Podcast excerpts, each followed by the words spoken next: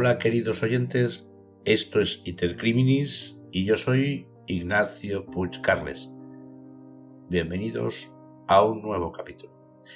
Los datos para la elaboración de este capítulo han sido sacados del libro Así son, así matan, de los autores Manuel Marlasca y Luis Rendueles, así como de páginas web y varios medios informativos online, donde a fecha de hoy siguen recogiendo las noticias a las que se refiere el capítulo.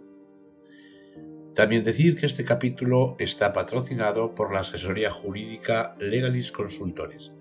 legalisconsultores.es. Adapta tu negocio, empresa, página web a la legalidad. Deja que Legalis Consultores eh, se ocupe de todos tus asuntos jurídicos y dedica tu tiempo a tu propio negocio.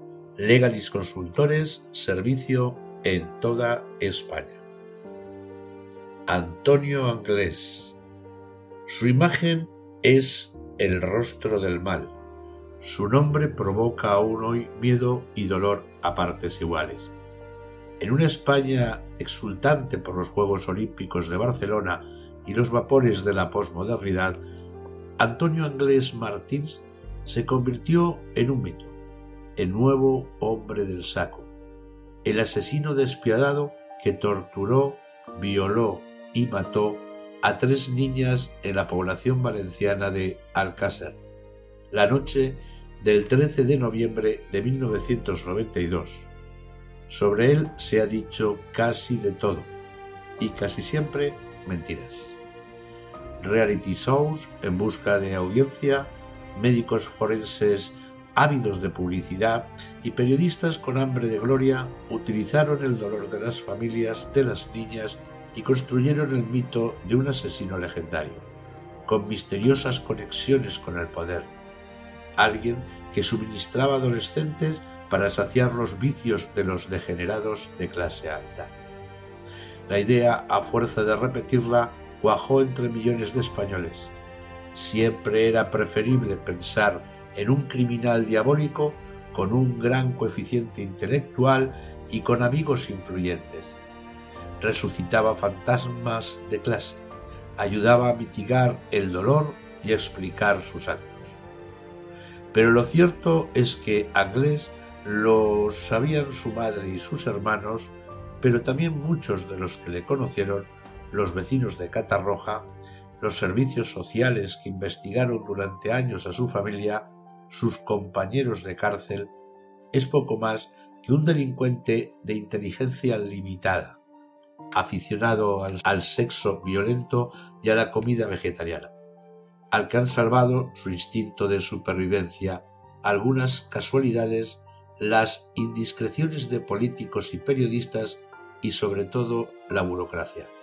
Y contra él, su colega Miguel Ricard y probablemente un tercer hombre acabaron con las vidas de, de Mariam, Desiree y Toñi, sin motivos ni reparos. No hubo vídeos de sexo con menores, ni tramas organizadas, solo tres chicas que querían divertirse un viernes por la tarde y unos delincuentes que las subieron a su coche. La realidad, la que consta en los informes secretos de la policía y de la Guardia Civil, que han seguido el rastro de Anglés durante todos estos años, es mucho más sencilla, y tal vez por eso resultó tan cruel y tan difícil de asimilar buscando una sombra. Las aguas del Golfo de Vizcaya estaban tranquilas esa noche, pero el polizón no. Llevaba cuatro días oculto en el barco, ese enorme carguero inglés al que se había subido en el puerto de Lisboa el 18 de marzo de 1993. Estaba harto de dormir entre contenedores y pensaba que le buscaban por matar a tres prostitutas en Lisboa. También estaba harto de Gonsalves, ese marinero gilipollas y yonki. Así que subió a aquel barco, el City of Plymouth, a pesar de que no sabía cuál era su destino. La noche siguiente había parado en otro puerto portugués y después, el 23 de marzo, en Bilbao. Pasó allí una noche. El polizón quizás sonriera quizá pensara en todos los policías que lo buscaban por tierra, los mismos que no habían podido atraparlo en su casa, ni en aquella estación de tren abandonada, ni en un pueblo de Cuenca, ni en Madrid. O quizá pensara en las niñas y en cómo gritaban mientras las torturaban. Hacía ya cuatro meses de aquello.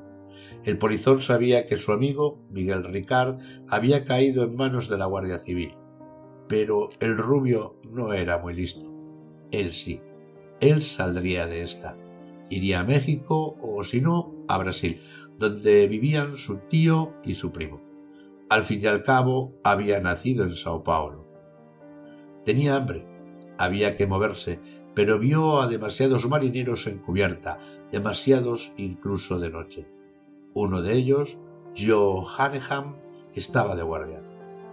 Eran las dos cincuenta de la madrugada, la mar en calma, cuando vio al polizón en cubierta. Entonces lo detuvo y lo llevó a ver al contramaestre. El contramaestre ordenó que lo encerraran en un camarote, pero el polizón no estuvo allí mucho tiempo. El contramaestre Jones contaría después a los policías españoles que se desplazaron al Reino Unido. Creemos que se escapó por la ventana del camarote, porque hay dos cerrojos en la puerta y habría necesitado una llave para abrirla. El polizón saltó por la ventana, desató una lancha motora que tenía el nombre de Géminis escrito en un lateral. La bajó al mar e intentó arrancar el motor. No podía ser tan difícil, sobre todo si le ayudaba algún marinero a cambio de dinero. No más que escapar del pueblo.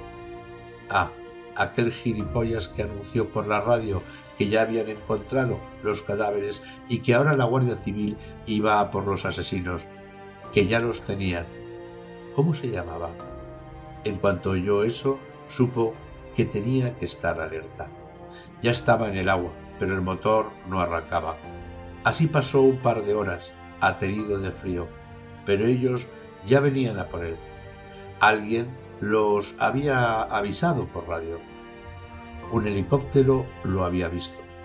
Quizás sería mejor así. Tenía frío, estaba empapado y no se veía tierra por ningún sitio. Lo subieron al barco otra vez y se le acercó otro inglés.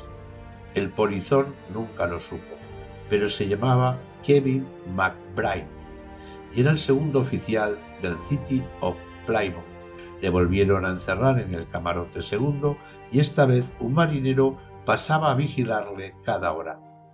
Cuando le llevaban la comida, nadie era capaz de comerse las tremendas empanadillas de salchichas que preparaba el cocinero Alberto Sisi. El segundo oficial habló con el polizón. No me dio buena impresión. No me habría gustado que me dejaran a solas con él.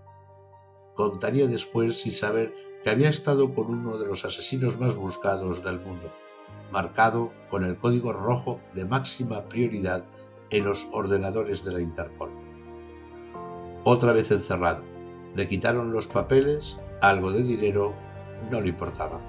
Tenía mucho más en el forro de su chaqueta, porque se había llevado dos millones de pesetas que su madre había logrado al pedir un crédito, aunque eso sí, tuvo que arrancarle a su vieja el dinero a golpes.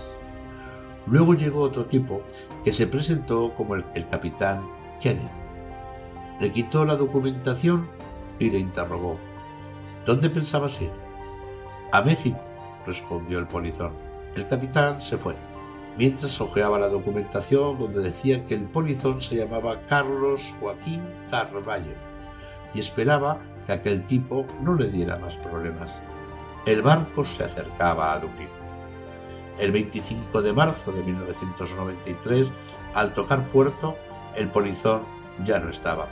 Debió de empujar una percha por debajo de la manilla de la puerta y quitar el bloque de madera, explicó el contramaestre Jones.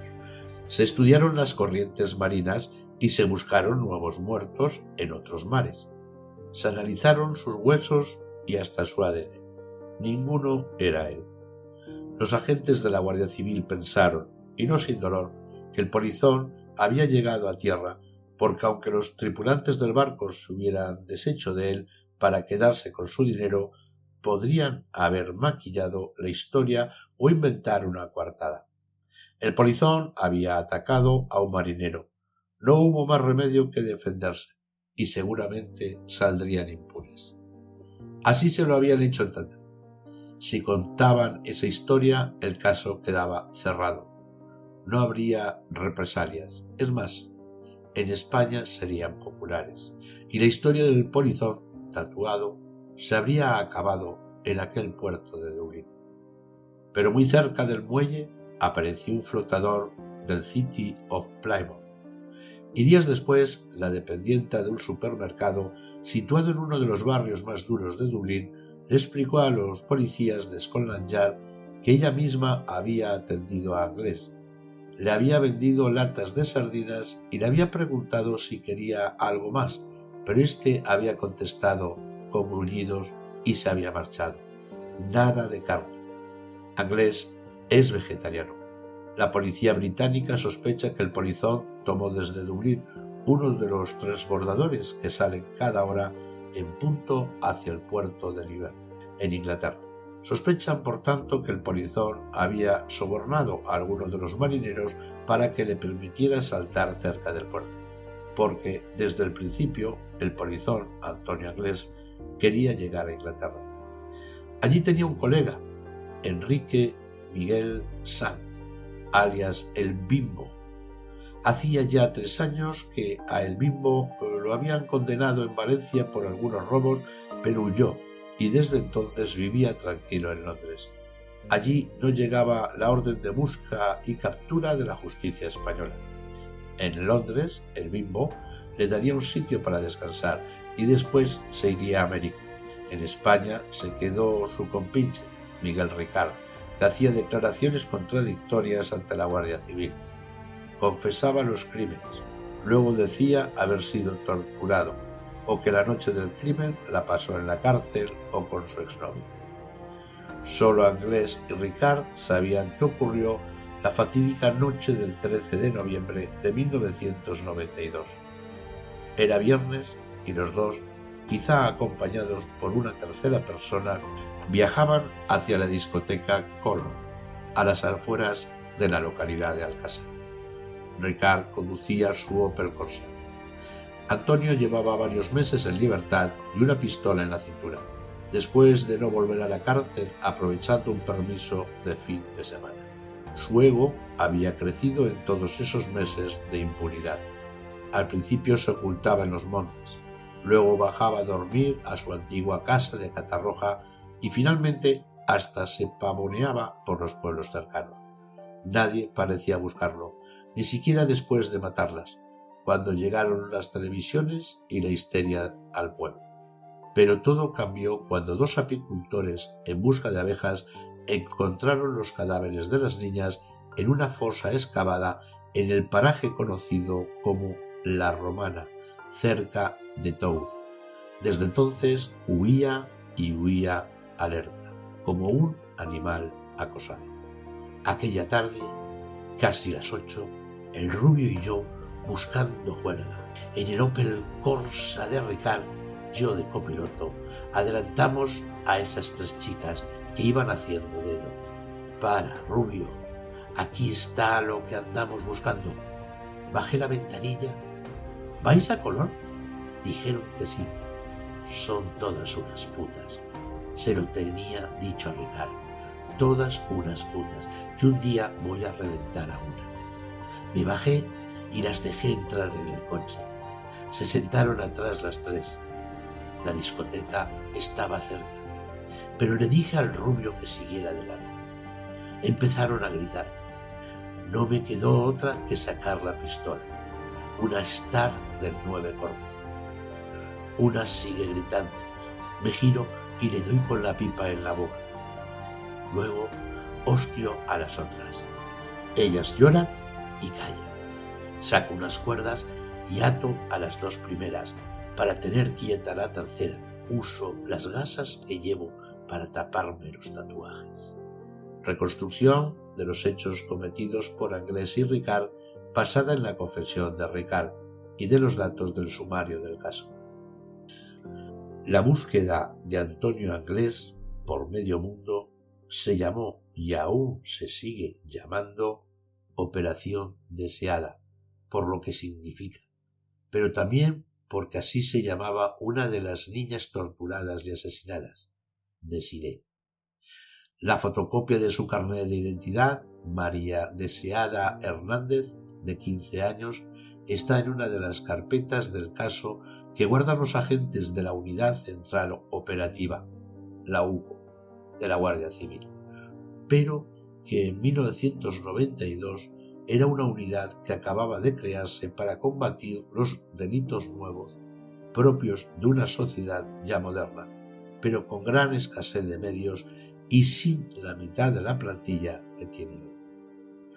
Durante todos estos años, agentes de la UCO han buscado a Anglés en la República Dominicana, en Venezuela, en una cueva de las afueras de Valencia, en el Reino Unido, en la frontera de Badajoz con Portugal, en Sao Paulo, Uruguay, en Francia, Australia, en un pueblecito de La Coruña, han escuchado a testigos decir que lo han visto muerto. Les han dicho incluso que sabían dónde estaba enterrado. Presos de casi todas las cárceles españolas y de alguna extranjera ofrecían su testimonio sobre el paradero de Sugar, uno de los alias de Anglés, a cambio, eso sí, de reducción de pena o de un permiso de fin de semana. Algunos se autoinculparon en programas de televisión para retractarse después, tras haber cobrado los cheques que generosamente otorgaban los espacios de algunas cadenas.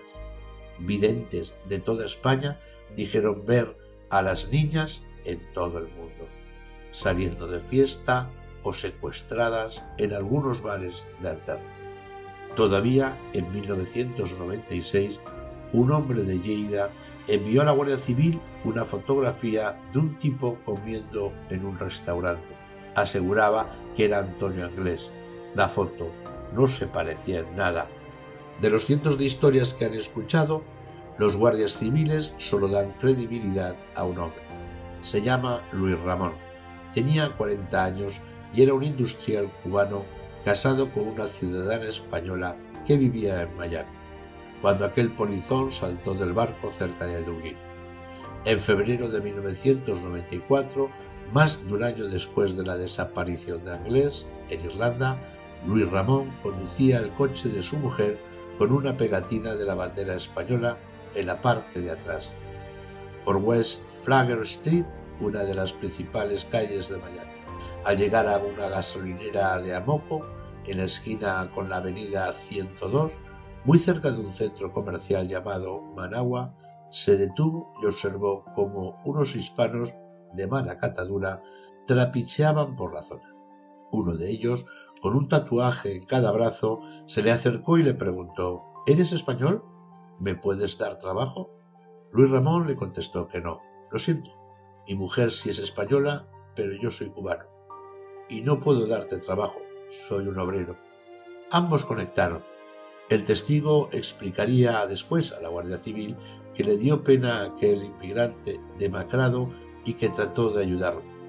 Le sugirió que se acercara a la zona de los españoles en Miami. Le dije que en la calle 8, al saber que era español, le darían trabajo de camarero o de algún comercio. Pero el inmigrante no quiso ir. Puso la excusa de que por esa zona van mucho los policías de inmigración y se despidió de su nuevo amigo. Entre febrero y mayo de 1994, el futuro testigo recorrió decenas de veces la zona y paró en tres ocasiones más en la gasolinera. Allí se encontró de nuevo con el inmigrante tatuado y volvieron a hablar. Me dijo que había llegado hacía casi un año en un barco a Nueva York con otra persona, que ahora estaba solo y que desde allí había venido en autobús hasta Miami. Y el español misterioso se confesó con su nuevo amigo. No puedo ir a la embajada española. No puedo acudir a mi familia tampoco en España. Prefiero pasar hambre antes que volver a España, le dijo. Su interlocutor intuyó entonces que el hombre huía de algo muy grave. Le pregunté si ni en tu país ni en tu familia te pueden ayudar, eso es que tienes pendiente algo muy gordo, ¿no? El inmigrante no le contestó, ni siquiera cuando Luis le ofreció dinero para pagarle el billete de avión a España. Se puso a la defensiva. Me dio la impresión de que había dejado algo gordo en España, así se lo dije a mi mujer. Luis Ramón vio por última vez al inmigrante español en mayo de 1994. Tomaron café en un bar muy cercano y éste le anunció que estaba decidido a marcharse a México o a Brasil. El español estaba más delgado. Luis le pidió entonces que esperase porque tenía una cita con su esposa. Ella era española y podía ayudarle. Seguro que entre todos hallaban una solución. Cuando el matrimonio regresó a la cafetería, el español misterioso ya no estaba allí. Las gasas de los tatuajes, la pistola, las niñas llorando, el rubio que lleva el coche hacia Catadao. Yo que dormí allí muchas noches cuando me fui de la cárcel. Le digo que tiré por el camino de tierra a la derecha. Llegamos a la casa de la romana. La sacamos del coche. Subimos. Hay una colchoneta. A dos de ellas las atamos en un poste de madera. Gritan. Les doy con una tranca. Voy a por la otra. La tiro en la colchoneta. Cuando acabamos con ella, la atamos. Entonces cogemos a otra. Se resiste. Lo mismo. Estamos reventados. Le digo al rubio de bajar a comprar unos bocadillos al pueblo para seguir la fiesta nos vamos a Catadao. En julio de 1994, dos meses después de aquel encuentro en Miami, Luis Ramón y su esposa regresaron a España. En el aeropuerto de Santander les esperaban algunos familiares. Pero antes de llegar a su encuentro, el hombre se quedó clavado mirando un cartel que colgaba en la pared. El inmigrante con el que había estado en Miami era el asesino de las tres niñas se llamaba Antonio y efectivamente no podía volver a España. Con la certeza de haber conocido a ese criminal, el hombre acudió al cuartel de la Guardia Civil más cercano, el de Cayón, Cantabria, para contar su historia y reconocer como Antonio Anglés con un 70% de posibilidades a su amigo inmigrante de Miami. La coincidencia física y de fechas, los tatuajes idénticos en los brazos, el acento, la cuenta pendiente con la justicia española y la seguridad del testimonio de Luis Ramón, que no solo vio, sino que habló cuatro veces con el hombre más buscado de España, han hecho de su testimonio la razón de que se siga buscando a Antonio Inglés. Los agentes de la Unidad Central Operativa de la Guardia Civil creyeron, siguen creyendo, que decía la verdad, y por tanto que muy posiblemente aquel inmigrante fuera Antonio Anglés Martins, el polizón del City of Plymouth, el asesino de las niñas de Alcázar, a través de un policía que hacía las labores de enlace en la embajada norteamericana, pidieron la colaboración de Estados Unidos, dado que la zona donde Anglés había sido visto era un punto de reunión y trapicheo de pequeños traficantes de cocaína. El gobierno norteamericano encargó las gestiones a la DEA, pero los míticos agentes federales no hicieron honor a su leyenda. El informe que la DEA envió de vuelta a sus colegas españoles en noviembre del 94, más de tres meses después de la solicitud de colaboración, era un ejemplo de trabajo rutinario. Los agentes fueron a la zona donde podía estar el hombre más buscado de España, hicieron fotos de unos cuantos camellos ninguno ni remotamente parecido a inglés, y tomaron matrículas de algunos coches como si estuvieran buscando a un pequeño vendedor de cocaína. No constaba que los agentes se molestaran en interrogar a ningún vecino ni que apretaran un poco las tuercas a los traficantes de aquella zona para ver si recordaban a aquel español. Después de ese primer revés, un nuevo dato hizo a los investigadores fijar la pista en Estados Unidos. Los teléfonos de la familia inglés estaban siendo estrechamente vigilados. Ningún mensaje, solo aquel recado en el contestador automático para su hermana el mismo día que iban a detenerle, cuando Anglés había oído por la radio que habían encontrado tres cadáveres que podían ser los de las niñas desaparecidas.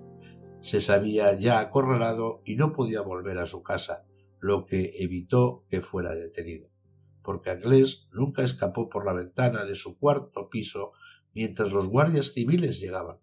Lo que ocurrió fue que los agentes encontraron el volante de la seguridad social a nombre de su hermano en la fosa con los cadáveres de las niñas y fueron inmediatamente a casa de los anglés. En el interim, un político local filtró la noticia. Los asesinos iban a ser detenidos. Y los periodistas hicieron de altavoces para alertarles. Ricard, que venía de comprar naranjas, no oyó la radio ni vio la televisión, así que llegó confiado a ver a su amigo y fue detenido. Mientras tanto, y cuando los guardias civiles registraban el domicilio de los Anglés, sonó el teléfono que la hermana de Anglés tenía en la habitación. Los guardias ordenaron que nadie lo cogiera. Dejaron saltar el contestador automático. Kenny, soy Rubén. Si va el rubio, les dices que coja los sacos de dormir, los Kellogg y la leche y que se vaya donde el plato y la maneta de la moto. Desde ese día, el de la fuga, nada.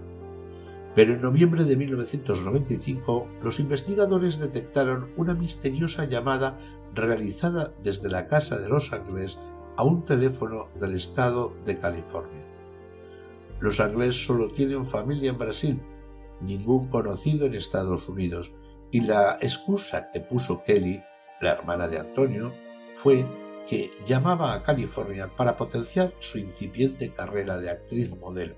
Resultó increíble para los agentes. El asesino seguía siendo una sombra escurridiza, ahora desde el otro lado del océano. Volvimos con los bocadillos. Dos estaban medio muertas, la otra lloraba. Habían arañado la pared para escapar. Cenamos. Desatamos a la tercera. Se resiste mucho. El rubio la sujeta las piernas. Uso la tenaza. Uso el cuchillo. Me cuesta casi dos horas tomarla. La volvemos a atar y la dejamos allí, con las otras. Estamos reventados. Nos echamos a dormir. Dos meses después de la pista de California, los agentes que investigaban el caso recibieron un nuevo soplo.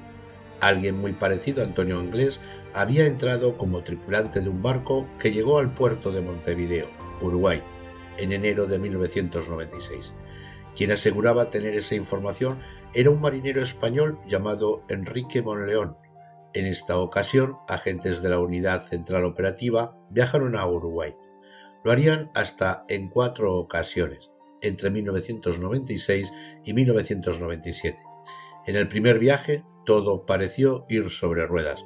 El marinero español aseguraba que una noche había visitado un club de alterne de Montevideo llamado Vicos. Hablando con las chicas le comentaron que un español llamado Anglés, un asesino, vivía con una de las prostitutas que trabajaba en otro club de la zona, llamado Bonanza. La dueña de ese club sabe toda la historia, le dijeron a Monleón. El delincuente español habría llegado a Uruguay en un barco el 26 de febrero del año 96. Los agentes españoles en Uruguay comenzaron la caza del asesino de Alcázar. Pidieron a las autoridades, mediante un requerimiento, que cotejaran las huellas de Anglés con las de todos sus delincuentes fichados o en prisión en esa fecha. Nada recopilaron la lista de todos los barcos y sus tripulaciones que llegaron a Montevideo en aquellas fechas.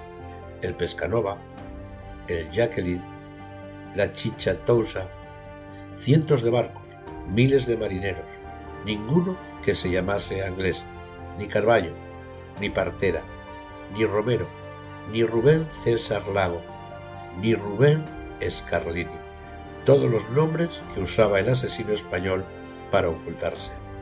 En el verano del 96, en un nuevo viaje, los guardias civiles creyeron estar cerca. Se hicieron pasar por periodistas de una cadena de televisión española. Un taxista de Montevideo, llamado Eduardo Rodríguez, les dijo que había visto a Anglés en el club Ecus.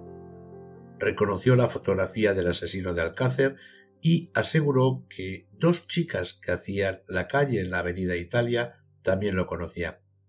Los guardias civiles las entrevistaron, les enseñaron la foto, les preguntaron por los tatuajes. Era él. Era un chulo que vivía con otra de las chicas, una tal Silvia. Los últimos datos de la policía uruguaya situaban a ese fugitivo viviendo en Punta del Este, donde el presunto inglés regentaba una pizzería.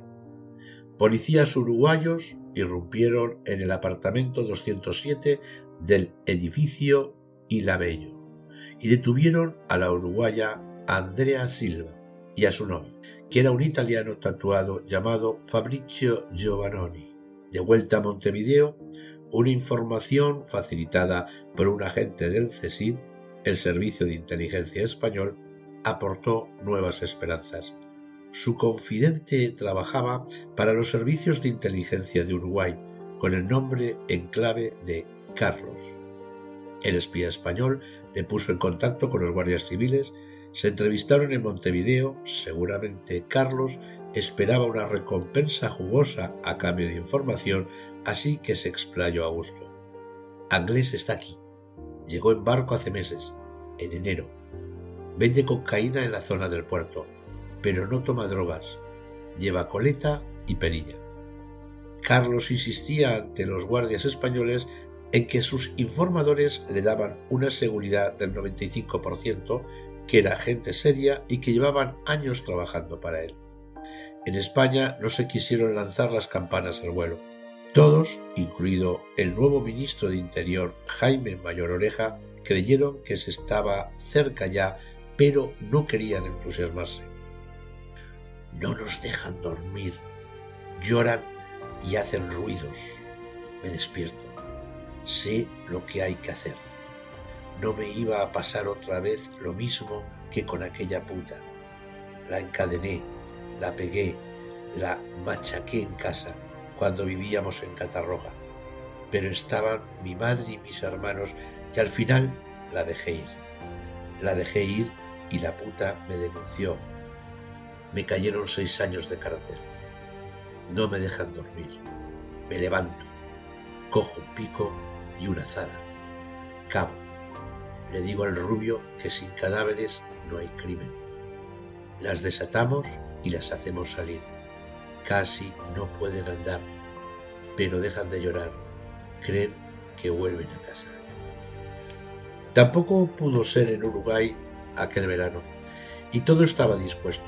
Con la colaboración de la policía de aquel país, guardias civiles montaron un operativo secreto Nuevas confidencias de prostitutas situaron a Anglés como inquilino de un hotel de la calle Las Flores. Los guardias civiles fueron allí y supieron que el hombre se había cambiado al Hotel Santa Marina.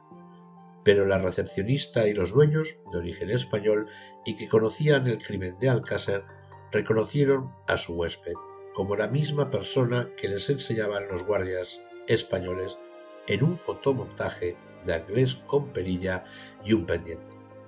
Los agentes buscaron entonces a la novia de ese hombre, María Felicia Márquez, y creyeron que estaban más cerca que nunca.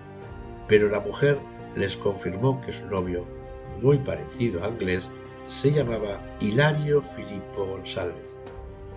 A su regreso a España, los agentes comprobaron que el doble de inglés había sido detenido cuando trataba de introducir cocaína en el aeropuerto de Vigo. Pese a ese revés, Uruguay nunca ha quedado descartado como refugio de Anglés.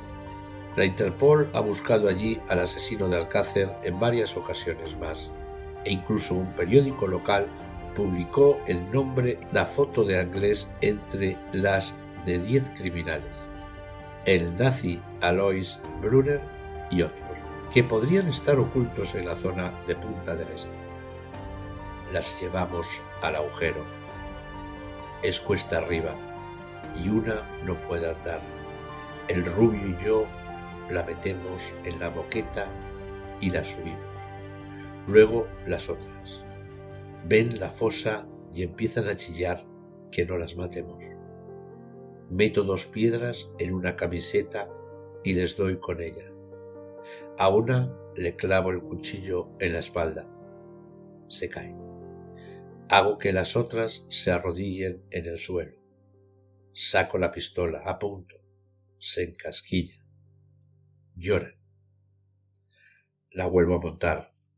Una, dos, en la cabeza. Recojo los casquillos. Las vestimos.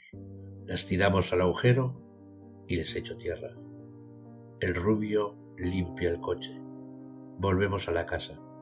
Nos cambiamos y metemos la ropa sucia en una bolsa. Nos vamos. La pista de Brasil siempre estuvo presente para los investigadores. Anglés tenía allí dos familiares directos. Su tío Juan Luis Anglés vivía en la calle Constantino de Moura Baptista, en un populoso barrio de la inmensa ciudad de Sao Paulo, y también su primo, Alfredo Anglés, vivía en esa ciudad, aunque su paradero actual es una incógnita. La primera investigación sobre la posible estancia de Anglés en Sao Paulo tuvo lugar en 1996. El 6 de marzo de ese año, agentes de la Guardia Civil viajaron a Perillo Oleiros, un pequeño pueblo de la provincia de La Coruña. Querían hablar con Ivani Falcone, una mujer brasileña que había llamado por teléfono a un programa de televisión diciendo que tenía datos sobre Anglés. La mujer recibió a los agentes y les explicó que en los carnavales de 1995 yo estaba en Playa Grande, una zona de Sao Paulo, con mi hijo de seis años. Se me acercó un hombre para ligar. Me fui a casa y cuando me di la vuelta para limpiarme los pies de la arena en el porche, allí estaba él. Nos había seguido. La mujer identificó a Antonio Anglés como el merodeador que le había seguido en ese carnaval. Los agentes, sin embargo, no dieron demasiada credibilidad a ese testimonio, aunque también lo comprobaron sin resultados. Brasil volvió a aparecer en la búsqueda de Antonio Anglés en una nota que la Interpol envió en 1997 a la policía española. En ella se aseguraba que un confidente dijo haber visto a Antonio Anglés en una isla privada situada muy cerca de Sao Paulo. La información afirmó que Sugar, que llevaba perilla y coleta, se había hecho la cirugía estética para quitarse los tatuajes de los brazos y aún tenía las marcas de las cicatrices producto de la operación, pero tampoco este dato era cierto. Fuimos a un vertedero de Buñol y lavamos la ropa. Volvimos a casa. Sin cadáveres no hay crimen. Llegaron las televisiones, buscaban a las niñas, decían que las habían visto en Navarra, en Madrid. Yo estaba tranquilo. Me fui a vivir a Alborache una temporada. Luego volví a casa, a Catarroja. Compraba en el supermercado y salía con el rubio. En diciembre al rubio lo metieron en la cárcel por robar un coche. No cantó. Yo bajaba mucho a Benetúser a arreglarme el pelo, pero en enero unos agricultores las encontraron. Dijeron por la radio que había sospechosos, que estaban cerca. Llamé a casa y dije que no abrieran si iba a la Guardia Civil, que no me habían visto. Me llevé el dinero y escapé. En 1997, Anglés llevaba ya cuatro años jugado. En la audiencia de Valencia se celebró el juicio contra su cómplice Miguel Ricard. Paradójicamente y quizá movidos por la fascinación del asesino desaparecido, algunos medios de comunicación, incluso el padre de una de las niñas asesinadas, describieron entonces a Ricard como un pobre desgraciado, un títere al servicio de Anglés y de otros. El juicio se convirtió en un espectáculo de tonos surrealista. Ricard, padre de una niña, había intimado con Anglés un año antes de los crímenes, con Antonio y otro Anglés, Mauricio. Había atracado algunos bancos de la comarca también vendían drogas a la puerta de un instituto de formación profesional donde estudiaba Miriam, una de las víctimas. Y es cualquier cosa menos inocente en esta historia. La leyenda sostiene que confesó los crímenes de Anglés, pero que él no participó, aunque tampoco lo denunció, debido al miedo que le provocaba a su compinche. Lo cierto es que Ricard violó al menos a una de las niñas y colaboró en las torturas de las tres. Y nunca ayudó en las investigaciones desde que fue detenido en la puerta de casa de los Anglés, cuando llegaba con una bolsa de naranjas en busca de Antonio. Acababa de salir de la cárcel un mes antes, donde había cumplido veinte días por robar un coche dos semanas después de los asesinatos. Al principio negó tener que ver con la historia. Los guardias civiles recuerdan cómo le enseñaban las fotos de las niñas muertas ante su silencio y su sonrisa. Ese día, el día del crimen, les dijo con sangre fría yo estaba en la cárcel modelo de Valencia. Compruébenlo. Los agentes se hundieron cuando un funcionario les dijo por teléfono que era cierto, pero un guardia civil no se fió de los ordenadores y acudió esa madrugada a la cárcel para comprobar el dato de primera mano. Había un error. Ricard estaba en libertad la noche de los asesinatos. Entonces, a última hora de la noche del 28 de enero de 1993, los agentes le mostraron un guante que habían encontrado en el lugar del crimen sin decirle de dónde lo habían sacado. ¿Es tuyo? Dijo que sí. Le explicaron que lo habían encontrado junto a los cadáveres de las niñas. Se derrumbó. Yo no las maté. Fue Antonio. Hubo que interrumpir el interrogatorio y llamar a un abogado. Estaba detenido. En una sala cercana estaba Enrique Anglés, que también fue detenido esa noche porque el volante de la Seguridad Social hallado junto a los cadáveres estaba a su nombre. Pero Enrique no sabía nada y quedó en libertad. Cuando se iba, Ricard le pidió que avisase a Antonio y que le dijera que se fuera. La primera declaración de Ricard fue brutal, por cínica. Aseguró que tuvo relaciones sexuales con Desiré, pero dijo que la chica consintió encantada. Luego cambió sus confesiones y dio toda clase de detalles sobre los asesinatos, con lo que se inculpó definitivamente. Luego escribió una carta amenazadora a la madre de Anglés, otro personaje nada inocente que llegó incluso a declarar al diario Levante que una de las niñas asesinadas había ido a comer a su casa y que había sido ya entonces violada por Ricardo, en la que le pedía doscientas mil pesetas para no revelar que ella y su hijo Mauricio sabían dónde estaba viviendo Antonio después de su fuga de España. Entretanto, Ricard siguió jugando a ser la víctima inocente. Alimentó las leyendas sobre Anglés y algunos amigos poderosos y de paso cobró unos miles de pesetas por las entrevistas concedidas. El 28 de enero del 93 cuando Ricard ya había cantado y cientos de guardias civiles y policías buscaban a su amigo por toda la provincia de Valencia, Antonio Anglés tuvo la sangre fría de entrar en una peluquería de la Gran Vía de Fernando el Católico de la capital y quitarse el tinte rubio que le hacía demasiado conocido. Pagó 3.500 pesetas y se fue tranquilamente después de una hora de chacha.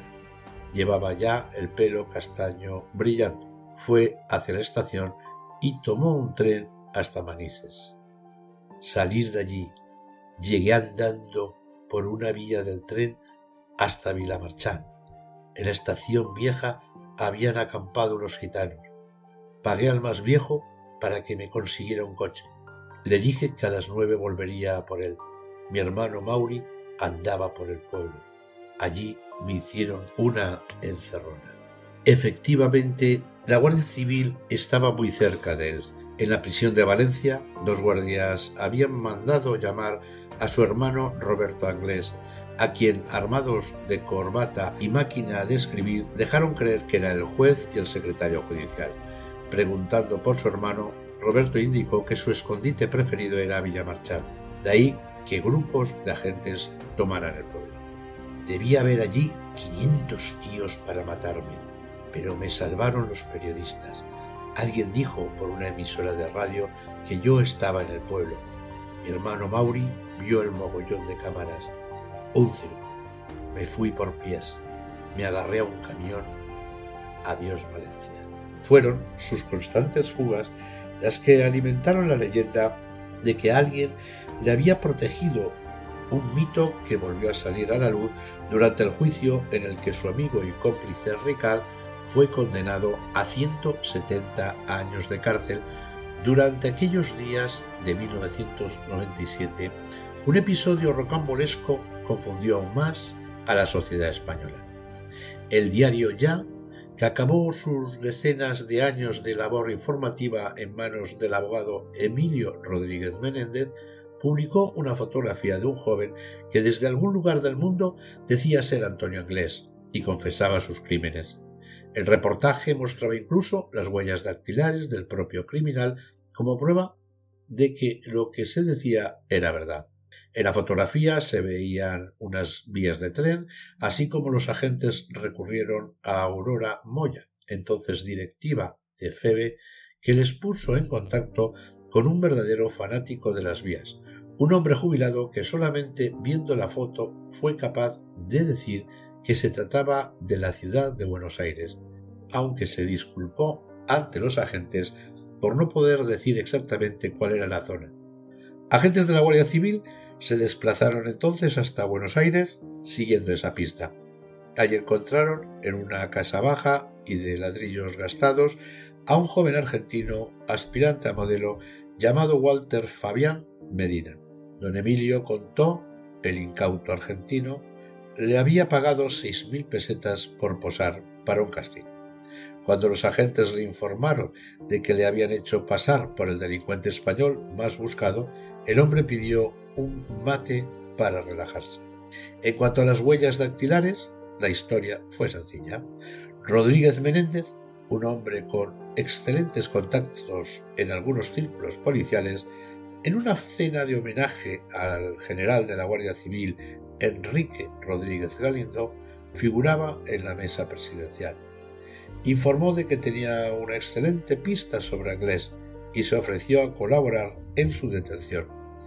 Para comprobar que aquel argentino era en realidad el asesino de Alcácer, don Emilio necesitaba las huellas dactilares de la ficha policial de Anglés Así que las huellas que publicó en su periódico eran efectivamente las de Anglés. Se las habían dado funcionarios del Ministerio de Interior. Los guardias civiles perdieron su tiempo con aquel montaje y el diario ya acabó desapareciendo. Me han visto. Tengo que bajar del camión. Me voy andando. Un kilómetro por la carretera. Hay un viejo trabajando en unas naranjas le pongo la navaja en el cuello. Coge el coche y llévame a la autopista. Paramos en una gasolinera. Échame dos mil pelas. Nadie nota nada. El viejo va acojonado. Me siento delante. Llegamos a mi planilla. Me bajo.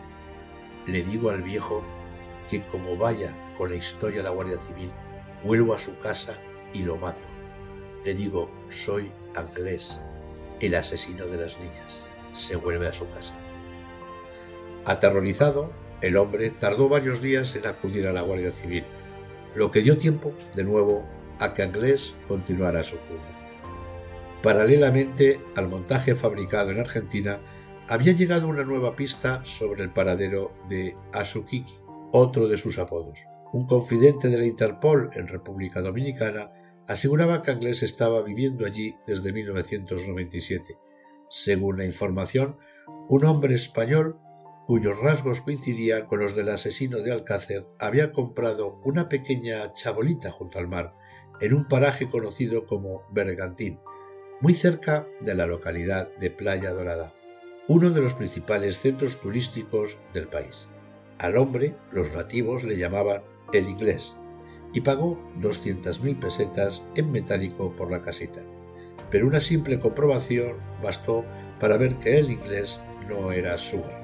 Las pistas sobre inglés seguían llegando.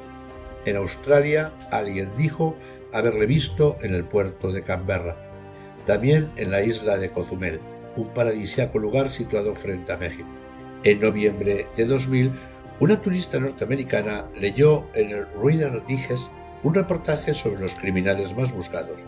Entre ellos estaba, como no, Antonio Andrés Martín. La mujer casi sufrió un shock cuando creyó ver a Anglés al desembarcar del ferry que la llevaba desde Playa del Carmen hasta Cozumel. Dio aviso a la policía mexicana que montó un operativo de urgencia con la máxima celeridad. Sería un gran golpe de prestigio para el país y para sus fuerzas armadas que se detuviera allí a Anglés. Finalmente identificaron al hombre indicado por la turista. Efectivamente, llevaba tatuajes en los brazos y la descripción coincidía. Varios policías se abalanzaron sobre él y lo detuvieron en una placita de la isla. El detenido resultó ser un turista español, pero no era inglés. Una vez más, la sombra de Alcácer se escurre en algún punto de Hispanoamérica. El viejo se portó, nadie me molestó y llegué a Madrid, luego a Lisboa, y ahora en el barco. No fue tan difícil, no más que lo del ejército.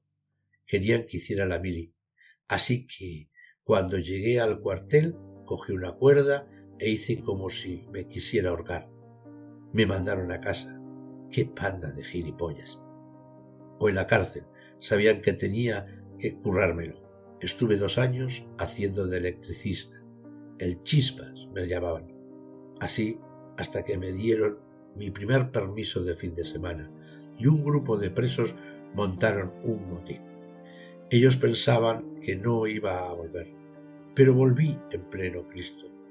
Sabía que así me darían más permisos y el siguiente iba a ser el bueno. No me verían el pelo. Mientras la Guardia Civil buscaba todos estos años a Inglés vivo, la policía trataba de encontrar su cadáver. Se analizaron las corrientes marinas de la zona de Irlanda y se comprobaron uno a uno todos los restos humanos que llegaron a las costas en los meses siguientes. De todos ellos, solo unos huesos permanecían sin identificar, los que fueron encontrados en la playa irlandesa de Cork, poco después de la llegada del barco a Dublín con el polizón a bordo. Una vez más, se agotaron todas las posibilidades. Los restos fueron enviados a España y se analizaron pruebas de ADN comparando su material genético con el de Neus Samartins, la madre de Anglés. Se hicieron pruebas en dos ocasiones, pero las dos resultaron negativas. Anglés seguía oficialmente vivo. ¿Qué querían? Son todas unas putas. Yo no puedo volver. Tengo muchas cosas pendientes allí. No solo lo de las niñas. También seis años por la paliza a aquella puta y la fuga de la cárcel. Los atracos y aquella vez con el yonki. Nunca me juzgarán por eso. El moco no quería pagar lo que debía. Tuve que pincharle un poco el cuello y hostiarle bien. entró tanto miedo que se tiró del coche en marcha por una ventanilla. Un fallo lo de las ventanillas. La última pista sobre el posible paradero de Antonio Anglés Martins llegó a la Guardia Civil a través de Internet, un medio que casi no había nacido en España cuando él huyó de nuestro país. Un comunicante anónimo envió a finales del año 2000 un correo electrónico en el que alertaba de que Anglés estaba en Buenos Aires trabaja en un taller y acompañaba al texto una dirección de la capital argentina. La primera visita eh, de algunos policías porteños, alertados por los agentes españoles, no dio resultado. En aquellas señas no había nadie parecido a inglés, pero desde un despacho de Madrid un capitán de la Guardia Civil dio la orden de volver a comprobarlo. Han pasado ya muchos años desde la fuga de Anglés. Se han gastado miles de horas de trabajo por parte de policías y guardias civiles, también de la Interpol y de las agencias de espionaje de todo el mundo.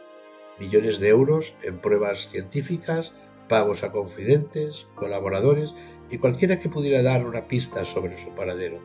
Dinero bien empleado.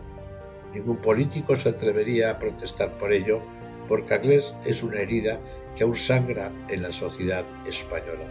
Él no fue el primer asesino que mataba por placer, ni siquiera el primero que mató a adolescentes.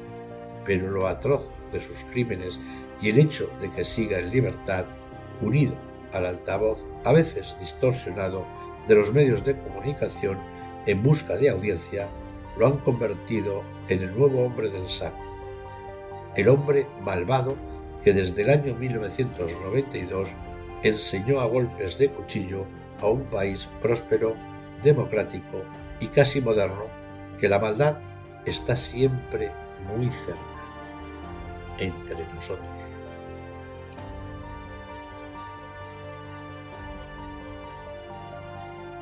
Y hasta aquí el episodio o capítulo dedicado a Antonio Anglés, el asesino de las niñas de Alcácer. Espero que os haya gustado y como siempre digo, por favor, me gustaría que me siguierais a través de los distintos medios donde publico los podcasts, así como en mis redes sociales. Un abrazo a todos y hasta la próxima.